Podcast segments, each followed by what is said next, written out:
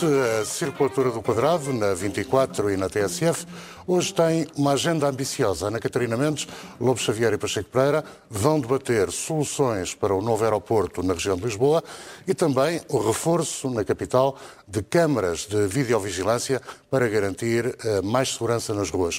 Tudo com a esperança de sobrar tempo para um olhar sobre a candidatura de Carlos Moedas à Câmara de Lisboa. Hoje começa Ana Catarina Mendes, a quem pergunto se está confortável com a ideia de que o PS e o PSD podem mudar a lei nesta altura para impedir o veto de duas autarquias ao aeroporto do Montijo. Bom, Carlos, eu disse em fevereiro de 2020, ou seja, há um ano, que as leis não se mudam a meio do jogo e a meio de um, de um processo como o que estava a decorrer. Mas eu julgo que um ano depois, mais uma vez, estamos num impasse. Ou seja, se em 1969 se começaram os estudos, passaram 52 anos e continuamos eh, sem solução, uh, sem solução definitiva. A decisão que a ANAC toma ontem é uma decisão de exclusão liminar de apreciação, é por uma questão formal de apreciação do, do processo, precisamente pela capacidade, pelo que está na lei desde 2007, que é a possibilidade de um município vetar uma uh, infraestrutura aeroportuária. Portanto, eu diria que depois desta decisão e depois do pedido que foi feito da avaliação ambiental estratégica e de ser anunciado que com esta avaliação ambiental estratégica estão em cima da mesa mais, novamente, três opções, Montijo mais uh, Portela, Portela mais Montijo, ou mesmo voltar a estudar-se a hipótese de uh, Alcochete como tinha sido em tempos uma das, das hipóteses. O campo de que... Alcochete é mesmo hipótese para si ou uh, aparece aqui para justificar que estamos num processo novo e não a interromper um jogo a meio? Eu não quero acreditar que seja para, eh, para justificar e acho que é mesmo uma, uma, uma das hipóteses que está em cima da mesa.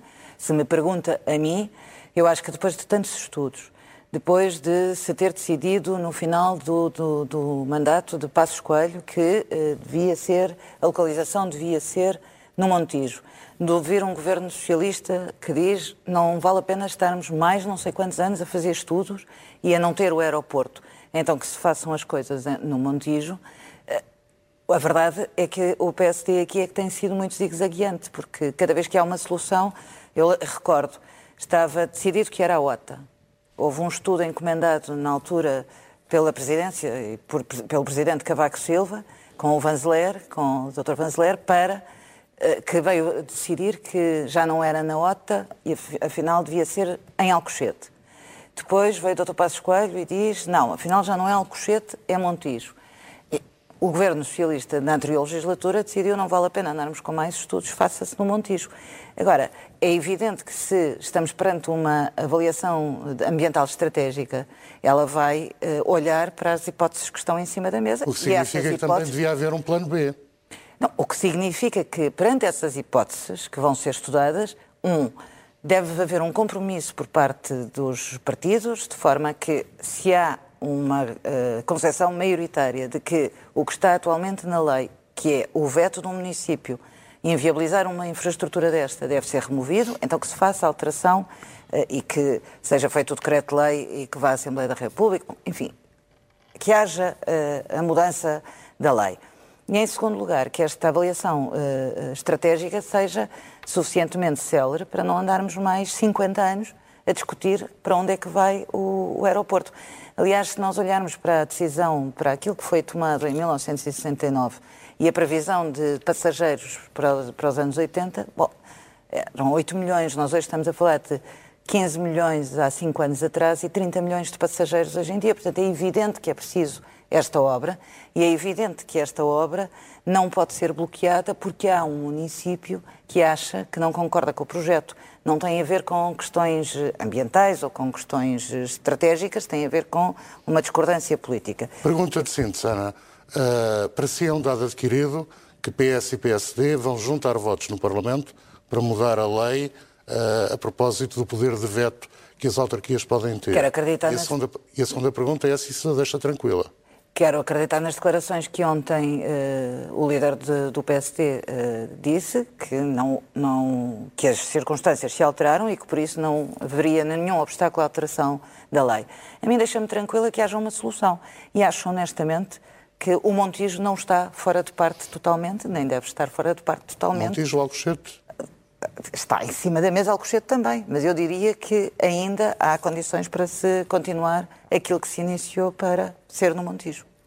Pacheco Pereira, para si eh, é pacífico que eh, se muda a lei? Não, uh... não, não é de todo pacífico. Em primeiro lugar, vamos, vamos ver uma coisa. Quando a gente se pergunta o que é que é um deputado uninominal, quando se debate o sistema eleitoral, eu tive ocasião de ver em países que têm o sistema uninominal mais perfeito, como é o caso da Inglaterra, há um projeto global de reorganização das Forças Armadas que é bloqueado, por exemplo, um deputado porque existe uma base na, na sua zona eleitoral e ele não quer uh, que haja mudanças e que essa base seja retirada. Isso é que é a força e a fraqueza do sistema uninominal. O que é mais parecido em Portugal com o sistema uninominal são os autarcas. Ora, a lei dá-lhes de facto esse poder de veto. Este processo tem sido conduzido com os pés, desde o início, desde a OTA. Uh, é, tudo, é tudo feito com meia bola e força. Uh, as sucessivas alterações de local têm muito a ver com esta maneira de tratar a questão não se cuida das questões ambientais como se devia, arranja-se depois à última hora uns pareceres mais ou menos uh, moles, molinhos, para se poder avançar, depois a decisão já está tomada. E uh, isso é péssimo. Agora, uma coisa é uh, reconhecer que este processo foi todo mal conduzido. Outra coisa é reconhecer porque é que nos últimos tempos ele foi mal conduzido, porque é que tinha que ser Montijo. Porque a ANA dispõe-se a pagar o aeroporto se for no Montijo e não se dispõe a pagar o aeroporto se for noutro sítio. E, portanto, há aqui também eh, uma, uma certa submissão aos interesses da empresa que neste momento controla este tipo de negócios, que faz com que o governo tivesse escolhido o Montijo e não propriamente estudado outras uh, possibilidades. E, portanto, foi tudo meia bola e força. Os parceiros ambientais e as relações com os autarcas. E agora tem que sofrer as consequências, porque retirar esta espécie de direito de veto no meio do processo é péssimo e, e cria uma, uma um precedente que, do ponto de vista de democracia, é mau.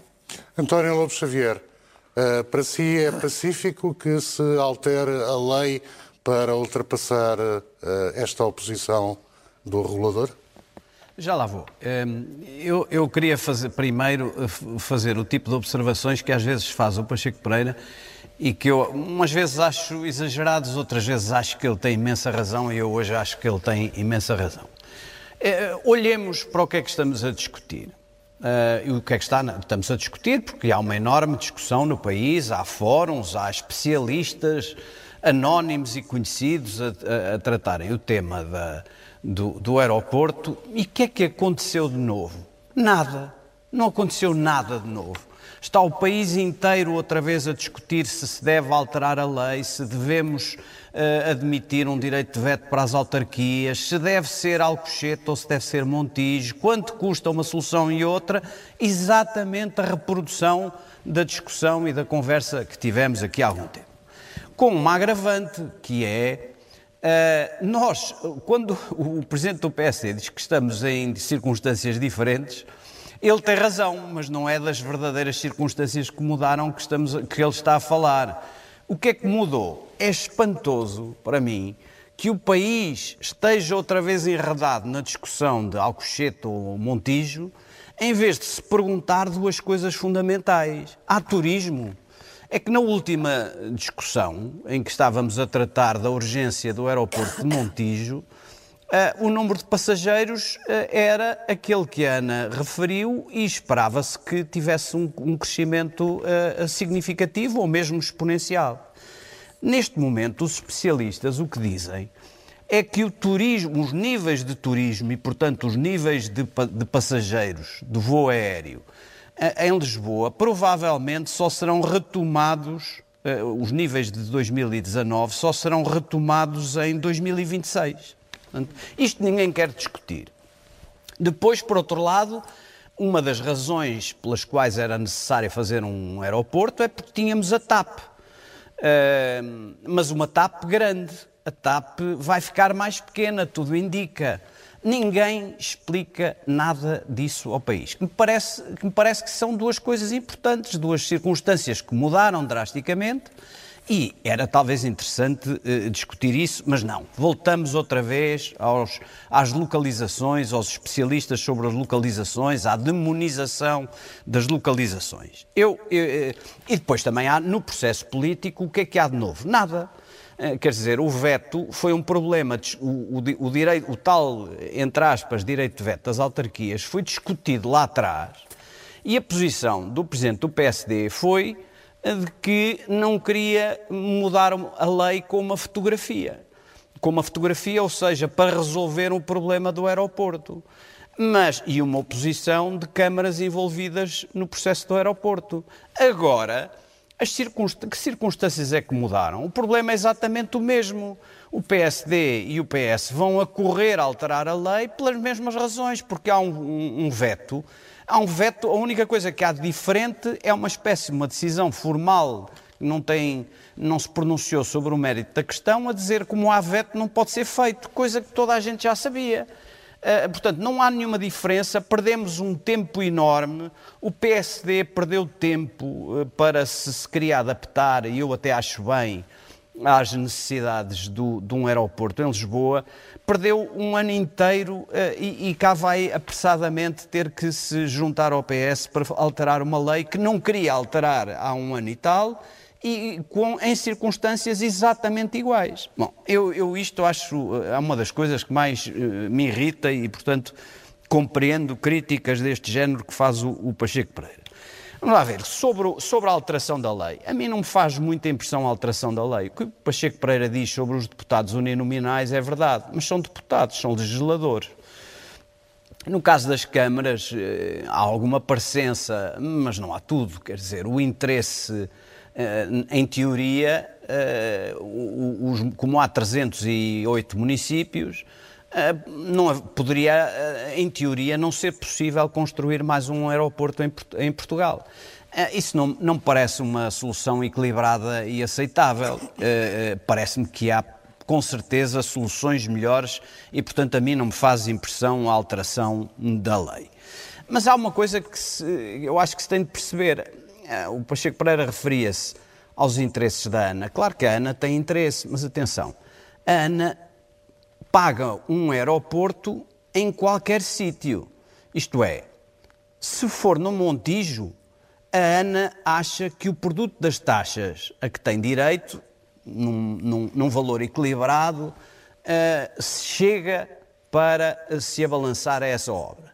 Se o quiserem fazer noutro sítio, como é mais caro em matéria de infraestruturas, como acontece em Alcochete, bastante mais caro, múltiplos mais caro, os contribuintes vão ter que pôr o dinheiro, porque só há duas formas de financiar aeroportos: com taxas dos passageiros, em que o dinheiro, o financiamento da construção é adiantado por um concessionário, em condições do contrato, que é o caso, e, ou então por impostos. Portanto, as pessoas têm que perceber que Ana não está, não está a impor um, um, um, local, está a dizer eu pago até um certo nível, que é aquele nível que eu espero recuperar através das taxas e é um risco que eu corro. Se querem fazer um aeroporto de 3 mil milhões, eu banco essa solução.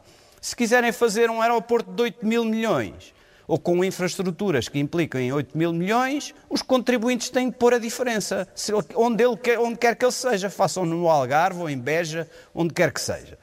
Eh, eh, e, e, e, portanto, e, portanto, também isto não é explicado aos portugueses. O governo quer ali, porque ali as contas estão feitas no Montijo e verdadeiramente as contas permitem que não seja preciso pôr dinheiro dos contribuintes e o aeroporto é financiado com dinheiro das companhias aéreas através das taxas. Se quiserem ir para Alcochete, eh, ou as taxas aumentam brutalmente e deixam o país muito menos competitivo, ou os contribuintes têm de pôr impostos, quer dizer, têm de pôr 4 mil milhões de euros para salvar a TAP, têm de pôr mais 5 milhões de euros para fazerem um aeroporto mais bonito e mais equilibrado noutro sítio, e é óbvio que não pode ser. Agora, eh, também, última, última palavra nesta leva.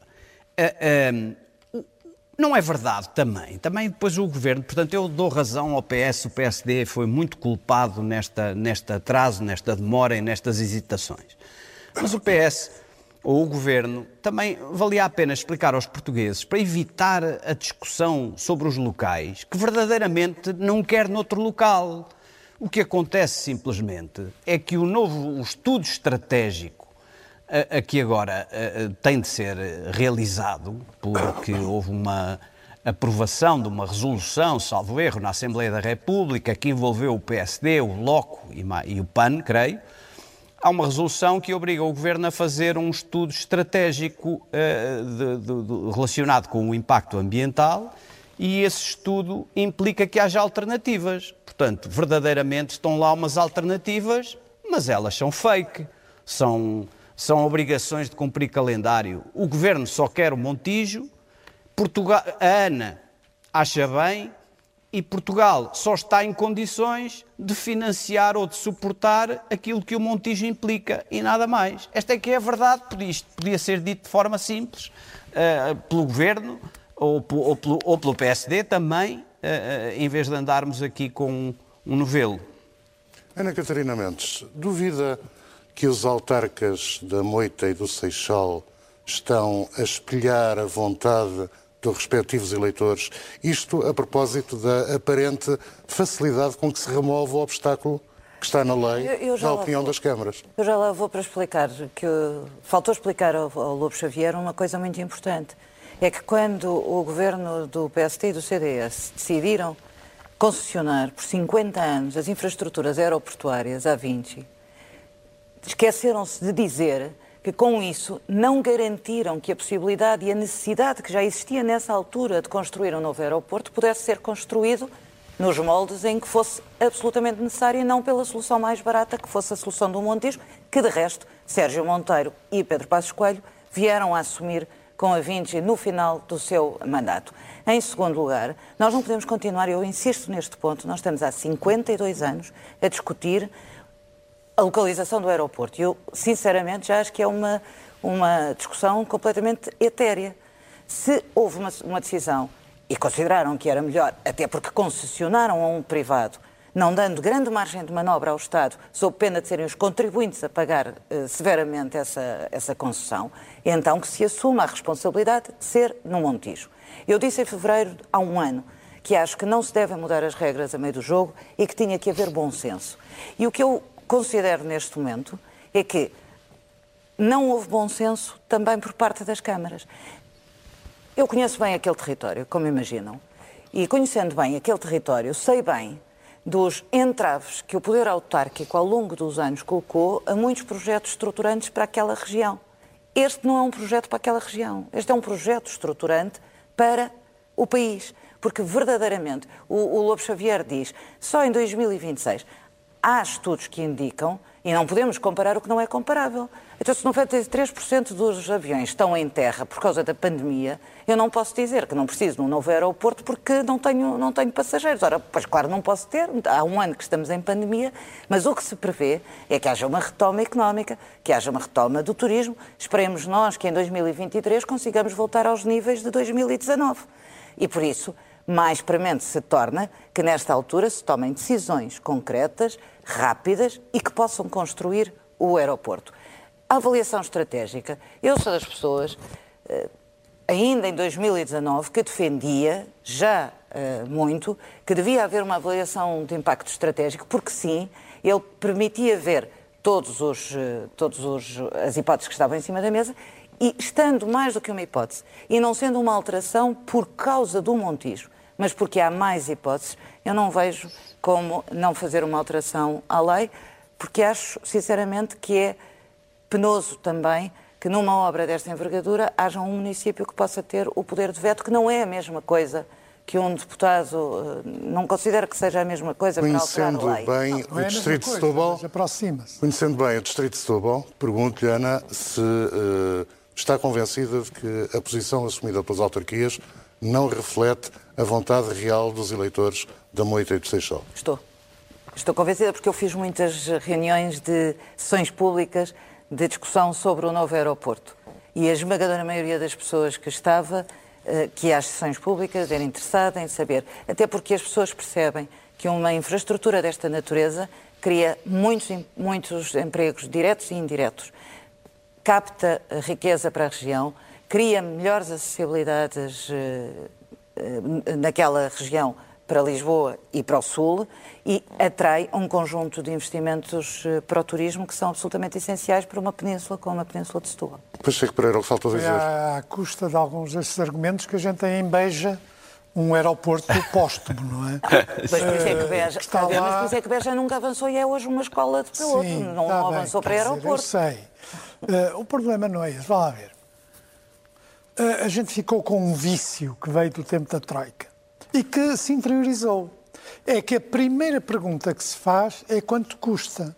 Eu acho- que a eu pergunta- acho uma virtude. Eu, eu acho que a pergunta quanto custa tem que ser feita, mas não pode ser a primeira. A eu acho o primeira das é perguntas é sobre o mérito da solução, sobre as vantagens da solução, não é o quanto custa. O quanto custa é muito importante para condicionar a primeira resposta. Mas quer dizer, a partir do momento em que nunca se discute o mérito e o mérito mesmo, agora acrescentando um argumento a favor de pôr um aeroporto noutro sítio. Porque há outra coisa que também não se discute. O intenso trânsito de aviões em cima de Lisboa é perigoso. Ponto. Perigoso. Há vários estudos que mostram esse perigo. E, portanto, uma das razões para desviar parte desses aviões para outro aeroporto tem esse motivo. Agora, ah, nunca se discute o mérito. E o mérito inclui também discutir as dificuldades com os autarcas. E não há razão nenhuma para não haver uma opção consolidada. Porquê é que demora tanto tempo? Porque nenhum governo tem uma opção consolidada.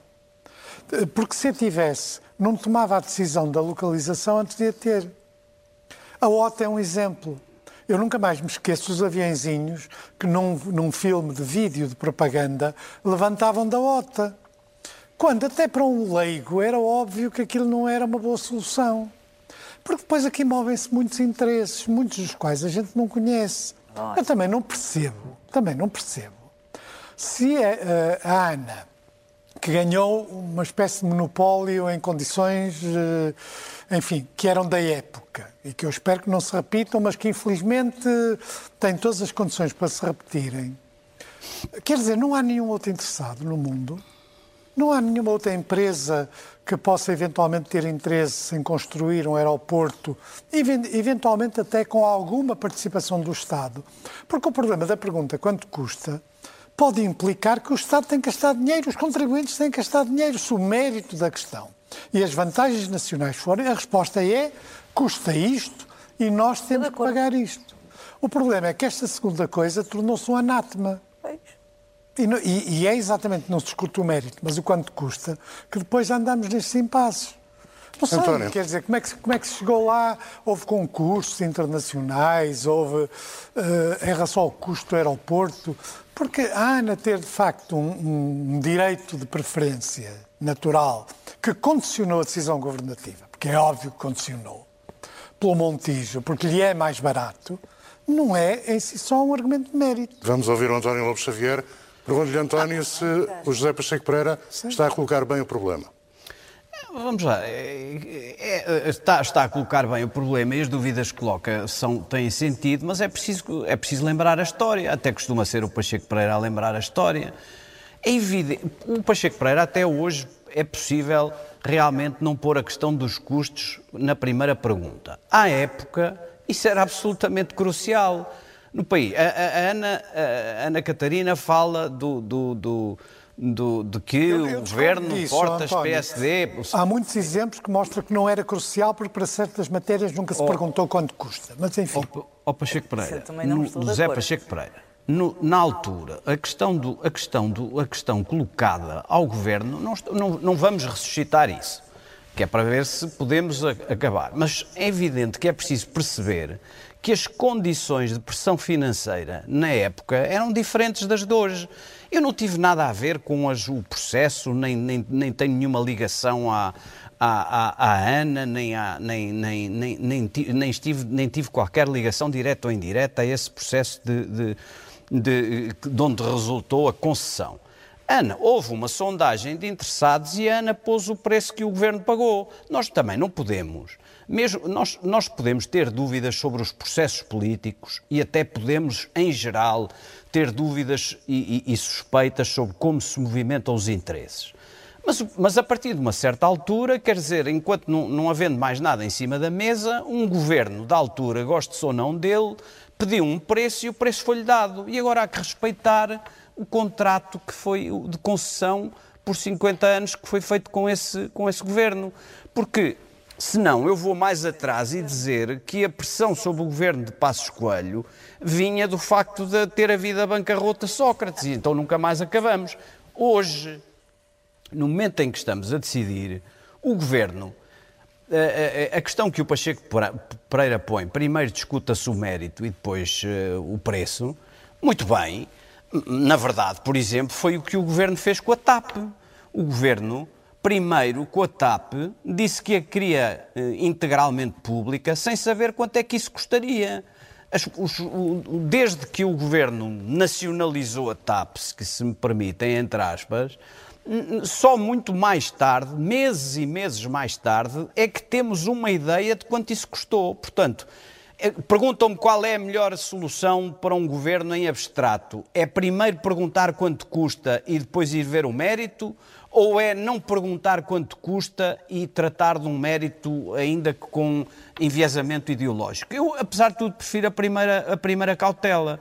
Não creio que o dinheiro eh, deva estar sempre à frente como um critério uh, hipervalorizado, mas num país como Portugal, endividado e com problemas noutras áreas, em áreas sociais, em áreas de fragilidade social, perguntar quanto custa uma obra de uma grande infraestrutura é uma coisa que é obrigatório, parece. Eh, em geral, concordo com o Pacheco Pereira. sociais, que não vai. Não, o, o problema, Pacheco Pereira, é que não vai para as coisas sociais, mas devia ir, percebe? Agora, se nós realmente fazemos um aeroporto que custa ao Estado português mais 4 ou 5 mil milhões de euros e, e, resolvemos nacionalizar a TAP que custa mais 4 mil ou 5 mil milhões de euros, aí lhe garanto que os primeiros a sofrer são as pessoas dos níveis de, de pobreza. Porque as consequências dessas decisões que não perguntam preço e que só se preocupam com o mérito, que às vezes é só mérito ideológico, se vão sempre, como o José Pacheco Pereira sabe, recair sobre os mais fracos, mais tarde ou mais cedo. Portanto, eu, o governo, que não há um governo que eu apoie, como se sabe, eh, tem a ideia de arranjar uma solução para Lisboa que resolva os problemas de ambiente, que resolvam os problemas de ruído, os problemas de risco, que o, que o Zé Pacheco Pereira referiu, gastando o menos possível com os contribuintes, isso parece-me equilibrado e avisado. Eh, desde que não se façam crimes nem atropelos ambientais eh, insuportáveis ou inaceitáveis. Portanto, Vamos... construir pelo barato, sem saber o que vai ser o, o, o mundo das viagens, porque hum, há uma coisa que nós sabemos: eh, viagens de turismo com certeza que vão retomar. Viagens de executivos, que é uma parte importantíssima do tráfego aéreo, porventura nunca mais voltarão ao mesmo nível.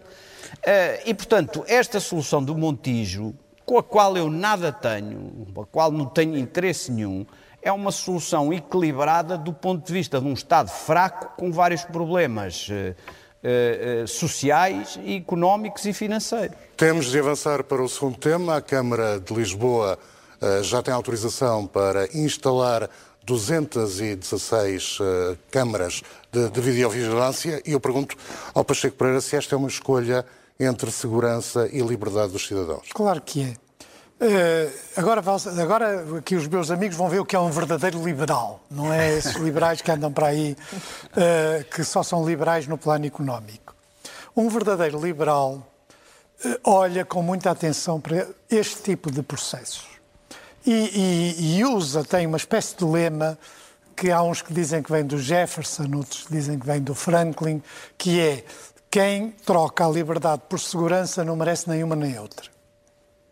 O que acontece é que a colocação das câmaras facilita a ação policial, verdade. Como, aliás, colocar chips nas pessoas também facilita muitas outras coisas. Mas uh, diminui a liberdade das pessoas objetivamente. Eu não tenho que dar ao Estado o direito de me controlar na rua, em nenhuma circunstância, de me filmar na rua. Não dou esse direito ou não, em princípio, não devia dar esse direito, como não estou disposto a dar muitos outros direitos deste tipo.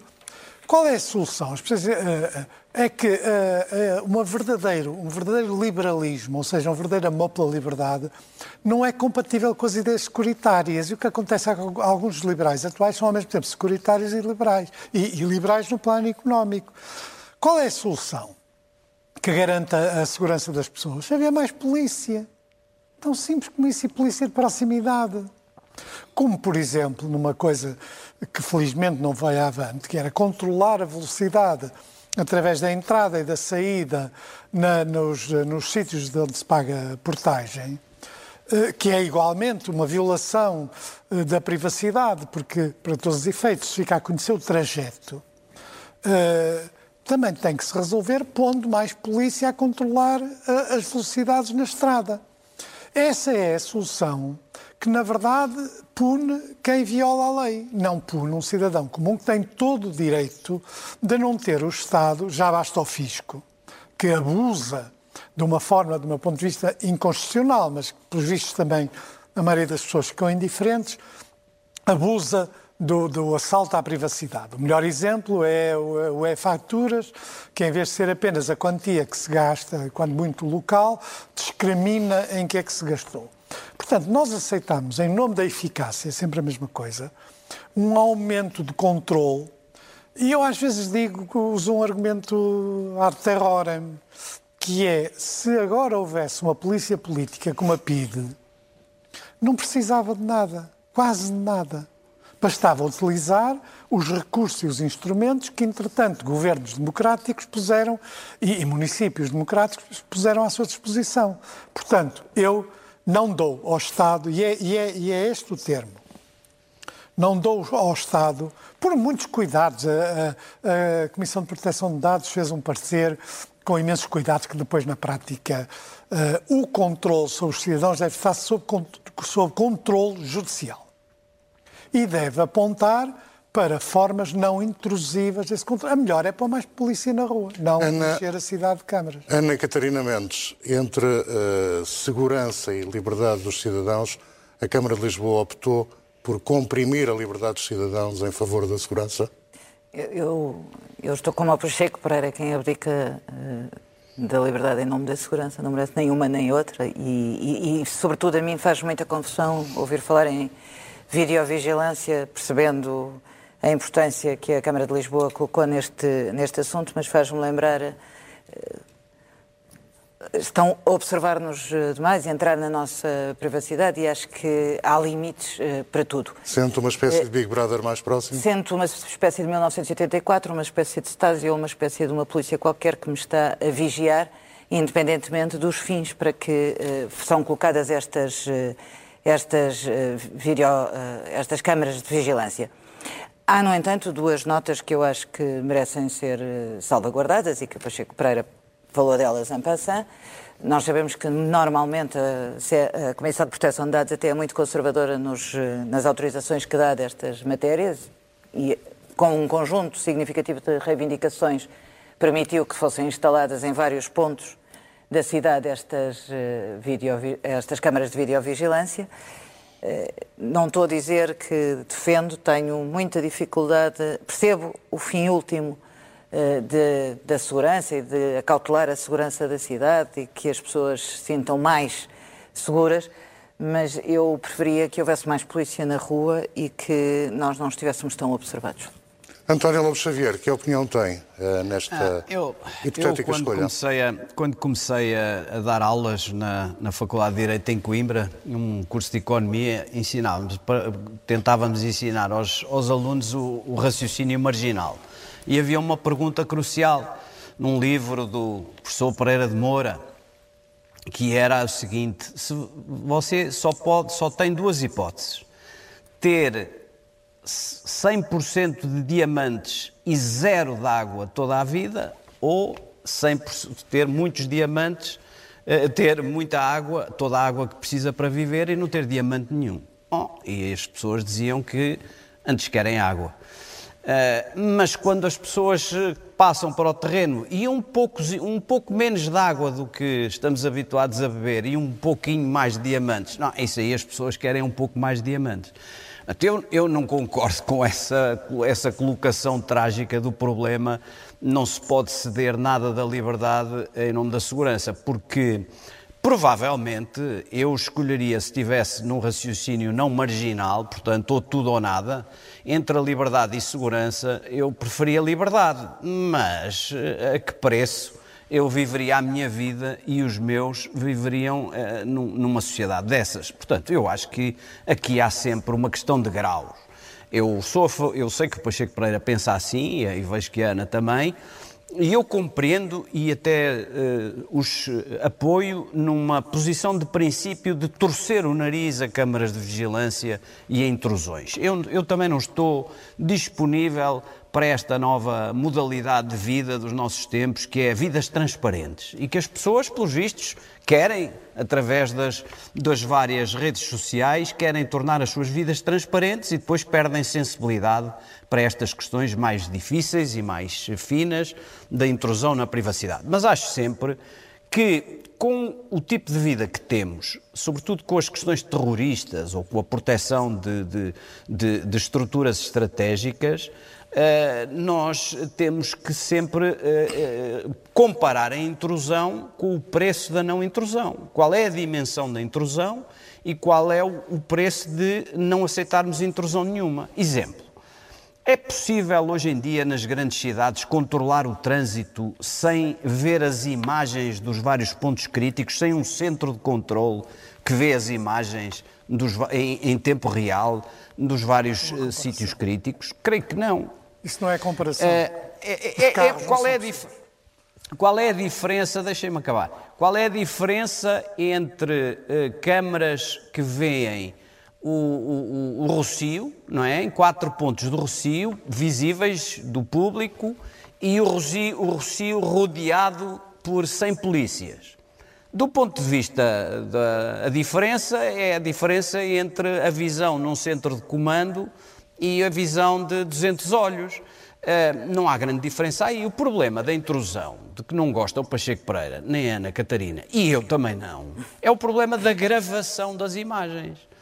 Que eu, que eu perceba que, os, que o INEM ou que a Polícia de Trânsito possa estar a verem, não tenha meios humanos para estarem todo de 5 em 5 metros e que precise de ver em tempo real os sítios onde tem de ocorrer, eu, eu, isso, eu estou disponível para, para ser observado. Ninguém vai gravar as minhas, as minhas imagens. O ponto caso, onde nós caso sentimos. Concreto, a gestão, uh, o tratamento e a conservação uh, dos dados vai competir à PSP, nomeadamente ao chefe da área operacional do Comando Metropolitano. É uma boa claro. solução? Mas o que está estabelecido, Carlos, é, primeiro eu só admito que seja a polícia ou a polícia. Quando estas câmaras de vigilância estão ligadas a problemas criminais, eu só aceito que seja a polícia ou a polícia judiciária a, a ter acesso a essas imagens ou o próprio, se, se o quiser solicitar. Mas quanto à gravação, o que eu vi foi que o que está estabelecido, e foi uma condição posta pela, pela Comissão Nacional de Proteção de Dados, é que só há captura e, portanto, fixação das imagens e até do som, se ocorrer um incidente. E, portanto, não é possível utilizar aquelas imagens, uh, uh, uh, bloqueá-las e gravá-las noutra situação que não seja essa. É claro que o, o Pacheco Pereira e a Ana dizem-me, e eu percebo, era melhor que nem nessas porque há sempre abusos.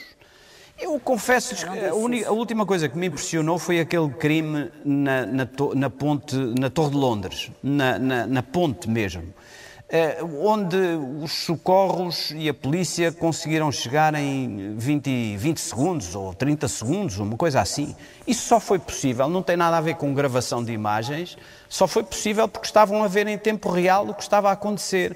Eu sou eu um pouco menos de diamantes que é a liberdade. Eu estou disponível a aceitar. Não estou disponível é a, a, comprar todas as intrusões sem pesar os custos e sem, sem ver as suas consequências no plano da, da, da privacidade e no plano da democracia. A cerca de 10 minutos do fim, peço a vossa opinião, a vossa ajuda para ou prosseguimos com este tema ou guardamos estes minutos para. Uh, o, a candidatura de Carlos Moedas. Qual é a sua resposta, António? É como quiserem os meus colegas, eu estou à distância, não posso ver o, os movimentos dos olhos, não sei o que eles pensam, estou totalmente disponível para prosseguir ou, eu tenho ou para 30 segundos para dizer uma coisa sobre isso. Ana Catarina pede 30 segundos. 30 segundos. E eu 30 segundos. Assim. E o José Pacheco Pereira pede 30 segundos. Os meus 30 segundos são muito rápidos para dizer que esta é a minha questão de princípio e no caso concreto, aquilo que eu sei é que são uh, câmaras que são uh, apenas, imagens apenas uh, trabalhadas pelo comando da polícia. Não serão para ser espalhadas por ninguém, não são para ser divulgadas e julgo mesmo que não é possível captar som. Mas veremos. Veremos o que é que pode acontecer. Colhe os ombros. Colhe os ombros, porque isso é o que eu ouço sempre dizer antes de haver os abusos. Mas eu espero. Ouço sempre dizer. Vamos lá ver. Eu não tenho dúvida nenhuma que nós somos controlados eletronicamente todo dia. Não tenho. Eu não, não tenho ilusões sobre que é que se, o, o que se pode retirar de, do multibanco, o que se pode retirar das câmaras que já estão instaladas em muitos locais e em alguns em que se justifica estarem instaladas. Uh, não tenho dúvidas sobre as faturas e o controle das faturas. Não tenho dúvidas que é possível fazer a vida inteira de, de um dia de uma pessoa só com o que já existe. Mas mesmo assim incomoda-me.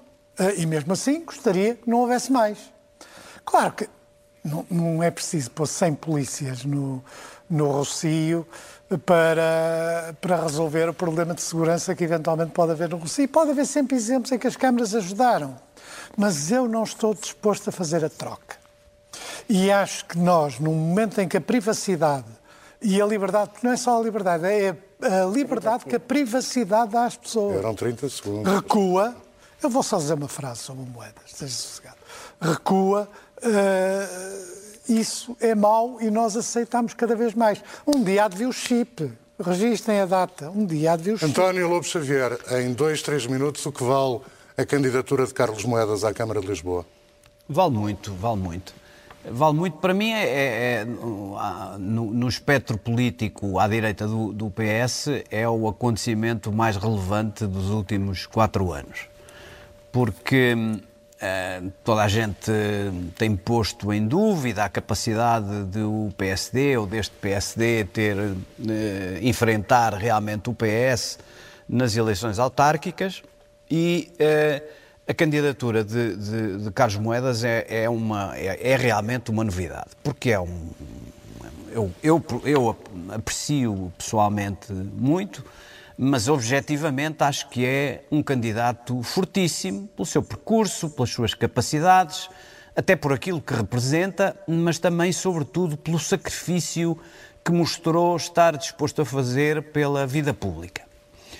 Eu não sei se o sacrifício, ou seja, de deixar a sua comodidade, deixar o seu lugar, um lugar que muita gente gostaria de ter, eh, porque muita gente suspira, eu não sei se o sacrifício é feito. Gulbenkian. Exatamente. Não sei se é feito só por causa da Câmara de Lisboa ou como há especulações sobre se tem outros objetivos. Eu acho bem que ele tenha os objetivos todos que quiser, seja, mas o sacrifício é de assinalar. E, e, e, e, no, caso, no caso concreto, o que é difícil é alguém ter, ainda que seja um desejo secreto, de ser presidente do PSD, não sei se é o caso, e não responder à chamada num, movimento, num momento crucial e difícil. E ele respondeu uh, com uma candidatura forte, com é um sinal que dá esperança. Nós temos muita falta de pessoas na política, pessoas que troquem a sua comodidade privada por eh, lugares políticos e pela luta política, e eu acho que toda a gente fica a ganhar. Eu não estou preocupado se eh, Medina perder, o que é que acontece ao, futuro da, dos, dos, dos, mais moderados no PS, ou o que é que acontece a Rio, se o, se o êxito for tonitruante e se realmente o resto correr mal. É um gesto de um homem empenhado, comprometido, que não faltou ao seu partido numa altura muito difícil, em que não é fácil encontrar candidatos para aquela posição. E, e para si, Ana Catarina Mendes, o que significa a candidatura de Carlos Moedas? Eu julgo que a candidatura de Carlos Moedas é mais uma perspectiva para o futuro no PST e para a liderança do PST do que propriamente uma verdadeira uh, candidatura à Câmara de, de, Lisboa. De resto, esta tentativa de uma frente de direita contra uh, o atual uh, presidente. Não é verdade, foi, foi, foi o Carlos Moedas que anunciou hoje que ia fazer uma coligação com 10 partidos. Em segundo lugar, eu gostava de relembrar que eu que tenho muito respeito por uh, Carlos Moedas, acho que é uma pessoa inteligente e preparada, mas uh, tem duas caras. Há o Carlos Moedas muito simpático, um comissário europeu que fez o trabalho que tinha para ser feito, uh, defendendo os interesses também de Portugal, um administrador da, da, da Fundação Gulbenkian, um homem com o mundo, mas que não esqueçamos o outro lado e a outra cara de Carlos Moedas, que é o seu papel histórico durante o governo uh, do PSD-CDS. Eh, então foi... não sobram ministros no PS. Não, não, também não, não, não mas é que eu gostava de relembrar isto de muitas das coisas. Não, de muitas das coisas de que Carlos Moeda partilhou e Já defendeu, percebi. como cortes de pensões ou cortes de salários e como ir além da Troika. E, portanto, eu julgo que quando estiver a discussão no terreno de uma candidatura, é bom que se tenha também presente aquilo que foi já, o seu papel. Já percebi que Eu sei que fica zangado, Lobo Xavier, não mas já agora nada, estou muito é divertido. E só acho... falta ao PS não, então, que o então Chega apoie Carlos Moedas. Se o Chega a apoiar Carlos Moedas, então é, um, então é um êxito Mas para o PS. Ouvir, porque é, quero ouvir. O Carlos Moedas Mas é, é troika. Verdade, é mentira, que António, vamos ouvir a Ana Catarina. que defendeu cortes de pensões em Bruxelas. Estava ou não estava no governo que defendeu cortes de rendimento. Sim, estava sim. ou não estava no governo que defendeu ir além sim, da Troika. para resolver o estava problema onde estava não, o primeiro-ministro no governo de Sócrates Vamos, e o, mas queremos falar sobre isso ou estamos a falar sobre Carlos não, Moedas dizer, e sobre o que será a candidatura. Portanto, eu acho que a candidatura de Carlos Moedas, para concluir, é uma candidatura de quem se está a posicionar neste momento, dizendo, sim senhora, estou aqui em nome do partido para se posicionar para uma futura liderança no PST. Está de acordo, Pacheco Pereira? Há duas coisas que eu posso dizer com alguma certeza. É um bom candidato à Câmara de Lisboa, indubitavelmente. A segunda coisa é que é há muito tempo o candidato preferido pelo atual Presidente da República para liderar o PSD. Duas coisas. Tudo o resto é especulação. Eu não conheço sobre... o programa dele para Lisboa, uh, espero conhecer e nessa altura. Anuncia, uh, faz uma declaração pública esta quinta-feira. Pronto, com certeza. Mas nós estamos e... na quarta, portanto. António Lobo Xavier, quer fazer uso do último minuto do programa? Não, eu não, eu, eu, eu não preciso, eu, eu não voto em Lisboa e, portanto, quer dizer, os, os, o que eles vão dizer sobre as áreas ribeirinhas e sobre, a, e sobre a segurança na capital e sobre o trânsito e se a Avenida da Liberdade muda assim ou muda assado, interessa-me pouco aqui à distância. Isto é o Agora, o que me interessa da candidatura. O que me interessa é a é recuperação. É Ouviu o comentário do Pacheco Pereira? Não. Não, não, é o lado não, mais não, pernicioso. É, no fundo, dizer esta candidatura não, é uma candidatura para Lisboa, é, é, uma candidatura para estou, capturar o PSD pela direita. Nada disso, nada então disso, é. nada oh, disso. Não, o que eu estou a é dizer é, que. Não, eu, não eu, eu vou ser sincero. Esta candidatura dá pela primeira vez alguma, alguma esperança à, à, à, à direita, como o Pacheco Pereira lhe chama que está muito tristonha e muito encolhida, e, e, e isso, isso eu reconheço. Não sei se ele vai ser isto ou se vai ser aquilo. Desencolha-se. É, e acima de tudo nada. faça política real, criticando o governo por coisas fictícias, e mas não e que tem muita matéria e não a obsessão de reconstruir a direita, que é uma maneira orwelliana de dizer capturar o PSD para as posições Isso anteriores. é para mim? Estou, não, não, estou... não, não é para si. Ah. Ah, é para Também ele, é, é para ele. Não é, é para ele. Não é, ah, não, é que eu não, é que eu não estou, como não estou a ver, não sei se era interpelar-me a mim para fazer mais oposição. Não, estava a dar um recado a toda a direita. Ah, sim, sim. Sim, mas é, tem de ser com pessoas, sabe? Tem de ser com pessoas concretas, com carisma e com. Tem que ser. Que não esquecendo tudo o que defendem. Não, não, tudo o que defendem nas épocas históricas. Ora, o ministro ora. dos Negócios Estrangeiros também era ministro de Sócrates. E então? E então, na altura, não tratou, não, não teve problema nenhum e hoje está, e hoje está aí, não é? Não teve. Não, Oh, não, Xavier. não- E é não- neste não, é que é mesmo assim, que é que é termina mesmo assim, se for mais assim- uma circulatura do quadrado. Ana Catarina Mendes, Lobo Xavier e Pacheco Pereira retomam o debate a oito dias na 24 e na TSF. Até lá, se puderem, fiquem em casa.